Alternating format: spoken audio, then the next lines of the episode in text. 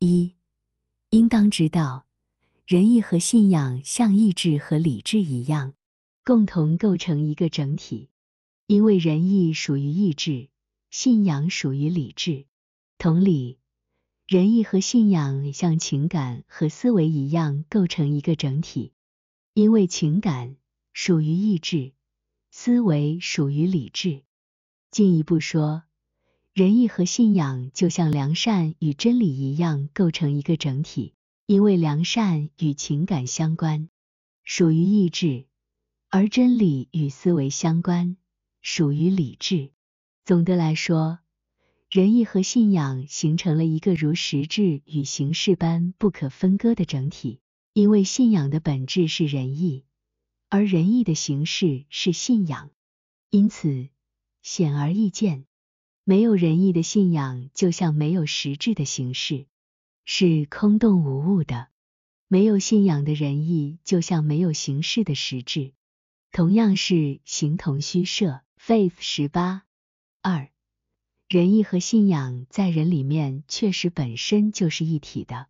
就像被称为收缩和舒张的心脏运动和被称为呼吸的肺部运动一样，这些运动与人的意志和理智有着完整的对应关系，因此也与仁义和信仰相对应。因此，在圣经中，心被理解为意志及其情感，气或灵被理解为理智及其思维。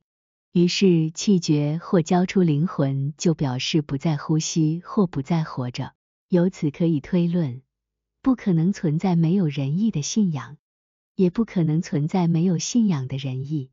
没有仁义的信仰，就像是没有心脏的肺部呼吸，这在任何活物中都是不可能的，只存在于自动机器中。而仁义离了信仰，就像是心离了肺。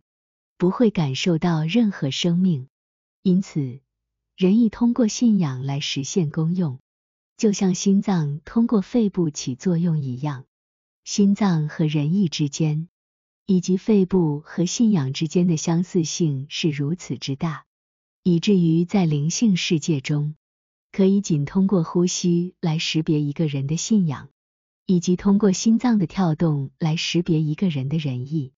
因为天使或灵就像人类一样，都是通过心脏跳动和肺部呼吸来维持生命，这就是他们能够像世间人类一样感觉、思考、行动和说话的原因。Faith 十九三，也有许多人，他们内心并没有承认真理，但他们依然拥有仁义的信仰。